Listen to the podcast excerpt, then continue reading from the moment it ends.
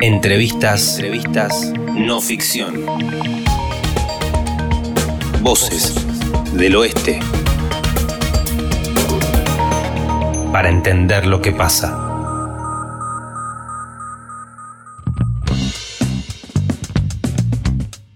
Bueno, gracias Juan Pablo Gallego eh, por recibirnos. Eh, como todos sabemos, abogado especializado en derechos humanos y en derecho del niño. En estos momentos, entre otros casos, está asesorando a la familia de Pablo y Daniela, que son los padres de la chica denominada con la letra inicial B, eh, porque trascendió en los últimos días que había grabado a su agresor sexual, que había captado, mejor dicho, a su agresor sexual gracias a las cámaras de seguridad eh, de su casa. ¿Por qué tuvo que llegar a esa instancia la nena? Bueno, esto tiene que ver con, varias circunstancias, ¿no? La, eh, esto es, por un lado, esta cuestión de las nuevas tecnologías y, digamos, y cómo los, niños o los, nuevos adolescentes este, perciben el uso de estas tecnologías.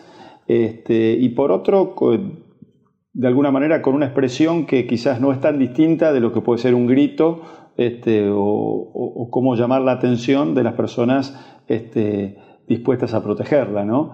Eh, la verdad que en esta casa estos papás habían colocado cámaras de seguridad este, por razones propias de la inseguridad, digamos, por, algún episodio que habían padecido. La niña lo sabía. Y eh, acá venía ocurriendo una situación de abuso intrafamiliar por parte de esta persona, este, suerte de tío, digamos, este, y la niña venía verbalizándolo, pero no en forma directa a los padres. Lo había verbalizado con una compañera de la escuela, había hecho alguna manifestación en una clase de educación sexual en la escuela, le había contado cosas a su niñera eh, y a los papás, o sobre todo a la mamá, le había empezado a manifestar que, este, que no quería ir a la casa de, este, en este caso, Leandro, o decía, o voy cuando no esté Leandro. Entonces, había una alerta, había una señal, había otras señales sueltas que no habían llegado al cabal conocimiento de los papás, y de hecho ellos este, habían cortado esta posibilidad de que la nena fuera a esa casa estando a solas con este hombre o que tuviera contacto de la manera que fuera, pero no tenían, este, digamos, el rompecabezas cerrado en términos de que este hombre era este, quien estaba abusando sexualmente de la niña. Lo que ocurrió, esta es una familia que tenía este, por costumbre reuniones, digamos, bastante seguidas, estas reuniones multitudinarias, este tipo de familias que, con muchos tipos de celebraciones, de los cuales este hombre era parte. Y lo que ocurrió es que termina habiendo una reunión este, en casa este, de los papás de la niña, en casa de la niña, a la cual este sujeto concurre. Y lo que son estos perfiles, ¿no? Eh, si bien este hombre todavía se consideraba impune, estaba en una reunión con este, cantidad de familiares, los papás cuanto menos estaban advertidos de cuidar de que la nena no esté a solas este, con él, pero sin embargo él busca, la busca, digamos, en una suerte de, ritual para tener este, un momento en el cual desarrollar una conducta de este tipo. Lo que la niña hace, evidentemente con una inteligencia que a los adultos nos asombra porque a los adultos a veces nos cuesta a veces manejar todas las funciones hasta de los celulares que hoy tenemos, ¿no? Este, pero la niña cuando se produce ese acercamiento lo conduce este, por un sector donde este, instalada cámara y queda grabado. Incluso este, habrán visto, o algún medio lo difundió, que medio al finalizar el abuso sexual que, perpetra, el hombre reacciona y se da cuenta y ve una cámara arriba, con lo cual empieza a reprender a la chica o a exigirle el secreto, a exigirle que esto no lo, no lo, no lo revele. ¿no?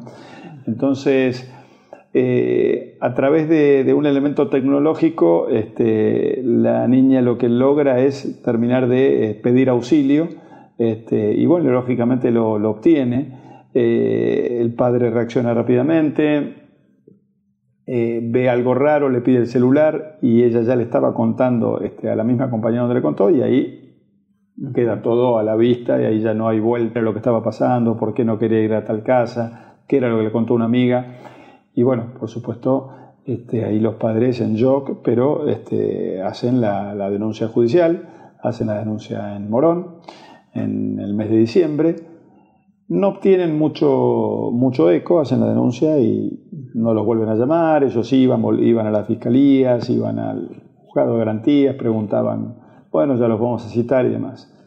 La cuestión que en el curso del mes de enero recibo la consulta de ellos eh, aquí en el estudio y me entero de esta cuestión, del mismo modo que me entero que existen varios registros audiovisuales este, obtenidos eh, respecto de este hombre y que también aparecen varios registros de audio, este, concretamente mensajes de WhatsApp de la niña con una compañera del colegio y de la niña con su niñera, que todo cerraba.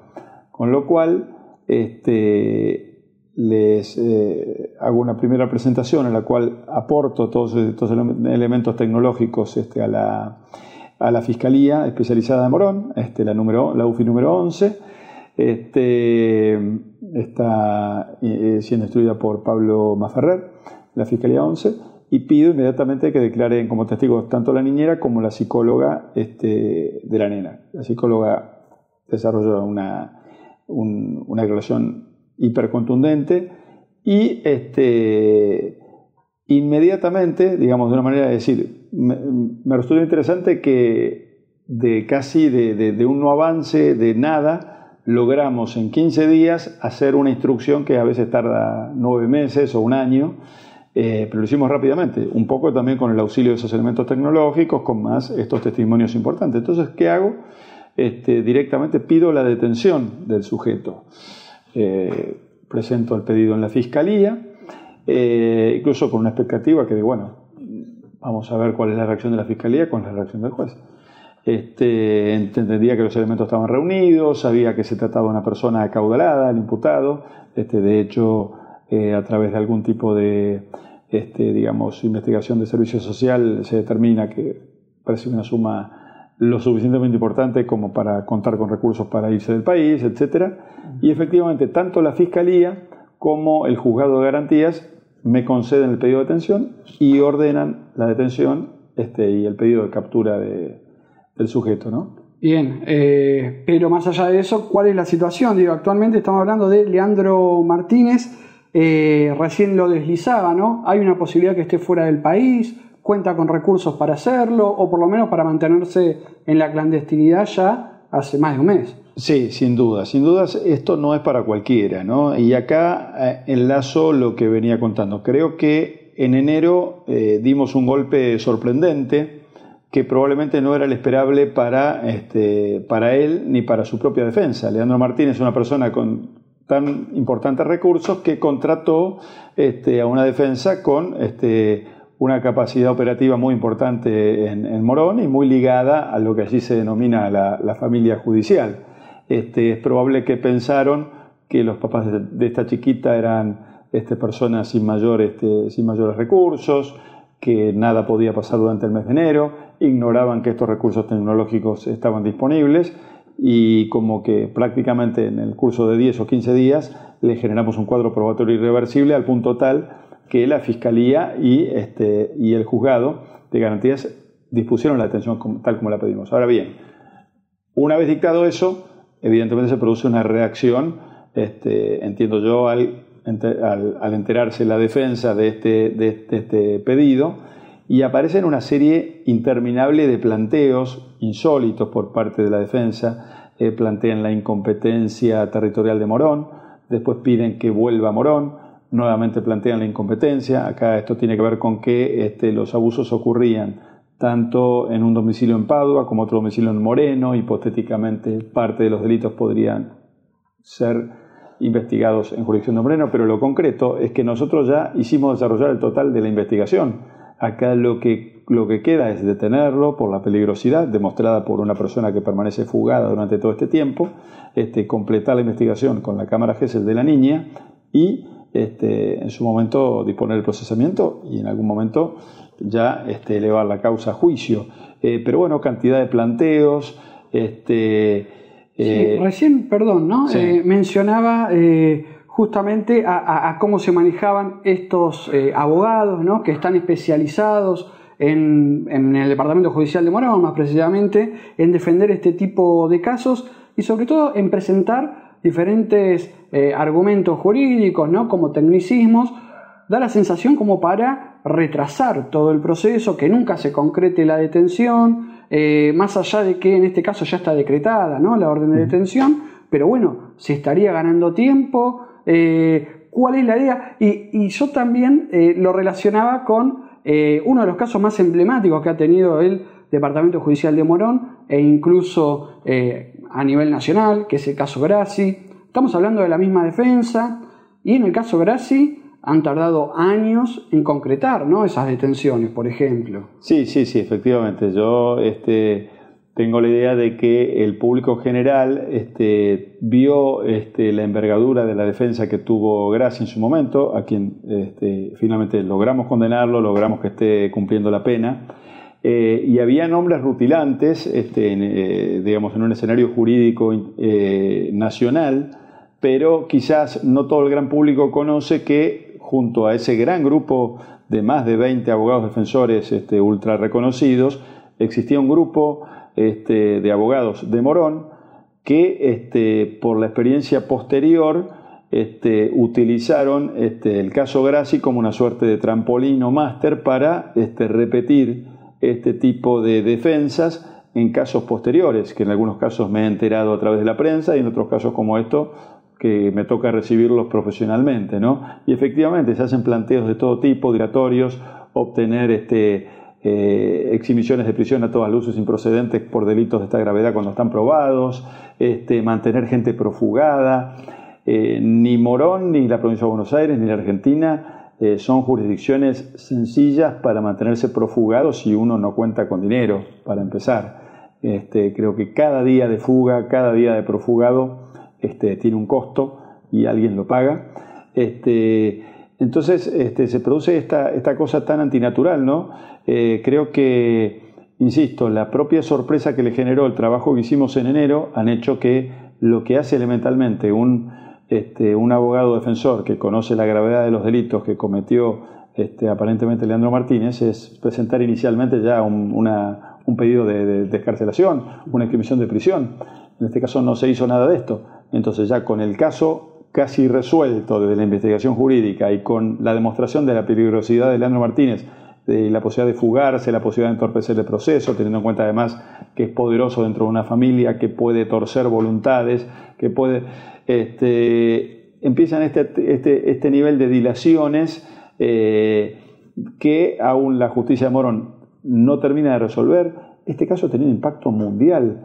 Este, ha estado este, aquí en el estudio este, eh, dos cadenas de, de, Estados Unidos que han publicado esto porque, digo, este, el delito de abuso sexual, que a veces es tan impactante escuchar a una víctima contar, verlo directamente video filmado, verlo probado de una manera en donde no hay este, elementos para, poder, este, como se dice, hacer zafar a esta persona, eh, y como un sistema judicial este, donde hemos pedido convocar a la Policía Federal porque entendimos, a ver, el día que sale la orden de detención tenemos testimonios internos de vecinos y de personas este, que estaban en el lugar, que cuando estaba llegando, en el presidio donde estaba llegando, en este caso efectivos de la policía bonaerense, unos minutos antes, este sujeto sale de un barrio privado en Moreno, donde, donde tiene residencia, por una puerta lateral o de servicio o de proveedores. O sea, no existe ninguna duda que eh, ha sido avisado de, este, de que lo estaban yendo a buscar. Sabemos de distintas maniobras donde eh, este hombre ha estado en distintos domicilios y cuando eh, va a llegar las fuerzas de seguridad, esta persona no está. Este, ahora se ha puesto al frente de, digamos, del caso la Policía Federal en función de estas, este, de estas irregularidades eh, y realmente esperamos que, en estos días eh, se concrete para que esta niña tenga un poco de paz y pueda atravesar la cámara GESEL que termine la investigación ya detenido. Pero digo, este tipo de maniobras, eh, por supuesto que uno eh, siempre valora que exista un derecho de defensa, que tenga eh, todos los recursos del caso, que pueda, pero digamos, cuando, cuando el caso es tan claro, cuando la prueba ya se produjo, cuando la, investigación está terminada, tener una persona profugada durante este tiempo, este, yo creo que excede las reglas lógicas de la abogacía y del sistema judicial este, y creo que eh, a esta altura es un bochorno nacional e internacional que creo que la justicia de Morón tiene que hacer cesar cuanto antes. Sí, en cuanto a, a, esta defensa, ¿no? Digo, a estos defensores que arman diferentes estrategias que muchas veces van más allá de lo jurídico y creo que lo más grave eh, puede llegar a ser eh, cierto tráfico de influencias, ¿no? Digo, que, que, se da. Yo creo que lamentablemente hay, digamos, este, lo que allí se llama como llegada con el fuero penal de, de, Morón, e indudablemente, indudablemente la hay. Eh, yo siento que estos, estos, estos manejos, estas inconductas, inicialmente provocan un enorme daño a la víctima, eh, provocan un enorme daño a la sociedad que a veces este, tiene que convivir con estos sujetos prófugos. Eh, pero ya hemos visto en Morón cómo terminan después estos pedófilos acaudalados. Terminan condenados y terminan presos. Eh, sé de un caso muy reciente con los mismos protagonistas, con la misma defensa, este, que por más tiempo de que el que estamos hablando ha estado profugado y que actualmente está condenado. Este, yo creo que a Graci en algún momento le han dado una suerte de garantías mm. de que Morón lo iba a apoyar, de que Morón lo iba a sostener. Y Graci lleva seis años en el penal de Campana. Eh, por supuesto, nos llevó 15 años de trabajo comprobarlo, demostrarlo, ganarle el juicio y, superar todas las instancias. Pero digo, eh, por eso digo que acá hay una práctica perversa, ¿no? donde al final pierden todos o alguien gana pero que no termina siendo ni la víctima ni el imputado, ¿no? Se desnaturaliza un proceso, se hacen planteos absurdos, infantiles, desmedidos, este, por fuera del Código este, Procesal Penal de la Provincia de Buenos Aires y evidentemente este, casualmente ocurren cuando se trata de este, delincuentes sexuales con un alto poder económico. ¿no? ¿Cuánto le falta a Graci para salir en libertad? Y tengo entendido que se le sumaron más penas por otros procesos penales. Sí, sí, sí. sí. Eh, a Graci, digamos, para el caso de que cumpla la totalidad de la pena, le están faltando 11 años, eh, sin contar que hay un tercer proceso en curso por el cual puede ser condenado. Eh, pero bueno, tiene 11 años por delante, eh, por ahora purgando a esta altura casi 6 en el penal de Campana.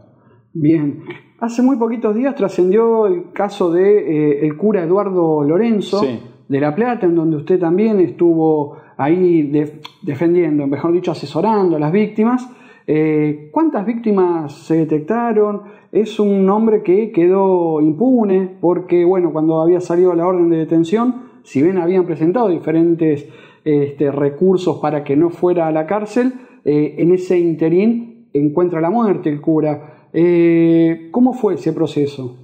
La verdad que fue un caso este, insólito por este, lo meteórico con que se desarrolla y por este desenlace eh, presuntamente fatal. yo después de ya varios años de haber terminado la causa de Graci recibo esta consulta eh, a comienzos del año pasado, 2019, eh, en febrero, eh, y ahí se había hecho una denuncia, esto también pasó en el caso Graci, que en su, momento se inició una, alguna denuncia en Morón y que se dejó por ahí archivada o este tipo de cosas. El, cura Lorenzo acumulaba este, sospechas y denuncias y había una denuncia concreta y muy clara de un menor de edad que se había hecho en el año 2008 y había sido archivada sin ninguna investigación. Cuando yo recibo este, a este joven, ahora mayor de edad, y a sus tutores, eh, bueno, Leo me pareció un disparate absoluto como esto se había denunciado y no se había investigado. Entonces me toca, 11 años después de ser archivada, o sea, de 2008 a 2019, en 2019 pedir la revisión de, para que se desarchive, lo cual generó un alboroto en la justicia de La Plata este, difícil de entender hasta que uno terminó de ver quién era Lorenzo, ¿no? que era realmente, este, probablemente sin la dimensión nacional y comunicacional que tenía Graci, porque además Graci era una persona muy ligada a los medios de comunicación, este, incluso, bueno, conocido como una persona este, que integraba los máximos grupos de poder en la Argentina, político, eclesiástico. Eh, Lorenzo no estaba muy lejos de eso, pero este, en un foco que tenía que ver más dentro del radio de acción del Obispado de La Plata. la cuestión es que, bueno, me ponen todas las trabas habidas y por haber, pero bueno, logro que el fiscal general de, La Plata acepte el desarchivo. Entonces yo empezaba a presentar las pruebas, pero no se me hacía fácil, que venga otro día, que, otro, que otra vez, que ya le, ya le mandaremos cédula. Bueno, mi forma de trabajo es una forma de trabajo de, este, por supuesto, respetar el trabajo de, de los funcionarios a cargo, pero realmente de, exigir que se cumplan las cuestiones. Entonces comencé a prestar, presentar este, pruebas fuertemente. La, cosa también empezó a tener un, efecto mediático importante. Eh, Lorenzo sale públicamente con sus abogados a decir que al que lo, lo denuncie lo iba a denunciar este, por calumnias y curias. Esto provoca. Pero se produce una catarata de aparición de víctimas que por supuesto yo desconocía en absoluto y la mayoría de estas aparecen directamente en la fiscalía y hacen eh, su denuncia. Eh, y este hombre se ve, eh, comienza a verse acorralado. y acá voy, y esto se une con lo que veníamos hablando en Morón. estos supuestos expertos en la defensa de abusadores la verdad es que a veces sorprende la, poca defensa real que hacen. Primero, porque en los casos de Morón que hablamos, nunca hubo una defensa real sobre los hechos, al punto tal que este, se terminaron en condenas. Y en este caso, también la, táctica era atacar a las víctimas, descalificarlas, amenazarlas con juicios, sabiendo que eran personas con mínimos recursos y demás. Pero Lorenzo comienza a verse acorralado. Por otro lado, asocia mi participación con un temor este, a que le pasara lo mismo que le pasó este, a Graci, este, cosa que me reafirman distintos funcionarios este, eh, de La Plata. Eh, y eh, casi diría torpemente, se fijan pericias psiquiátricas y psicológicas. Graci siempre se negó en Morón a ser periciado, se lo logró periciar muchos años después en, en Santa Cruz.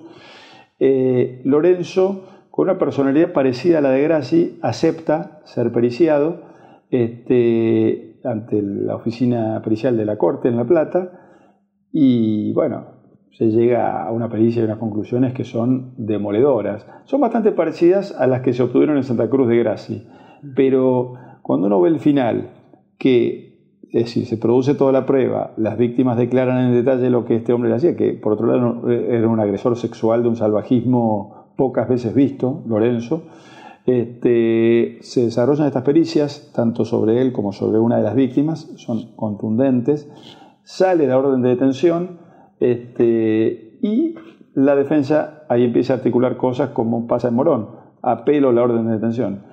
Eh, el último registro que tenemos de vida de Lorenzo es que el abogado o uno de los defensores le manda un mensaje de lo que hoy se conoce como WhatsApp, avisándole de la detención.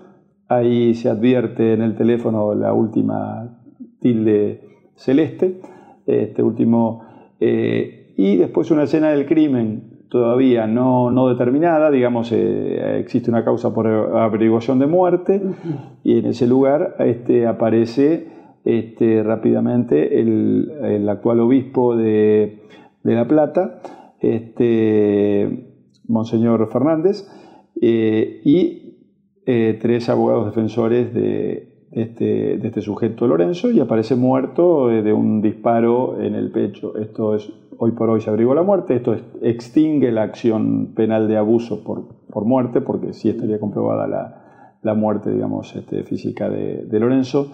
Pero bueno, un caso este, estrambótico, ¿no? de, también de un, pedófilo poderoso, con niveles eh, con niveles de, psicopatía y de violencia parecidas a los que conocimos en otro. Y a mí no deja de sorprenderme y la verdad que creo que sería justo, incluso para su familia si la tuviera, o, en fin, que se esclarezca esta averiguación de muerte, eh, cómo se produce ese disparo, y porque yo creo que eh, hasta donde he podido ver, la investigación de Lorenzo comenzó a preocupar a muchos este, este, muchas personas cercanas este, en la iglesia, que Lorenzo era una persona este, que aglutinaba determinadas conductas que podían ser extensibles. O sea, creo que Lorenzo había pasado de ser el, gran playboy de la iglesia eh, platense, pero encubierto en ese juego de poder, a ser una persona que quedó a la vista, descubierto, con una pluralidad de víctimas y donde este, los testimonios comenzaban a rozar a otras personas, ¿no? O sea, pasó de ser este, un, un poderoso necesario a un problema para la Iglesia de La Plata y termina así este, fallecido, con el obispo muy cerca del lecho de muerte este, y sus abogados llegando al lugar en ese... Así que, pero bueno, eh, la satisfacción mía en este caso, no la muerte, que no, no le deseo a nadie, es que eh, este hecho se produce después de probado rotundamente.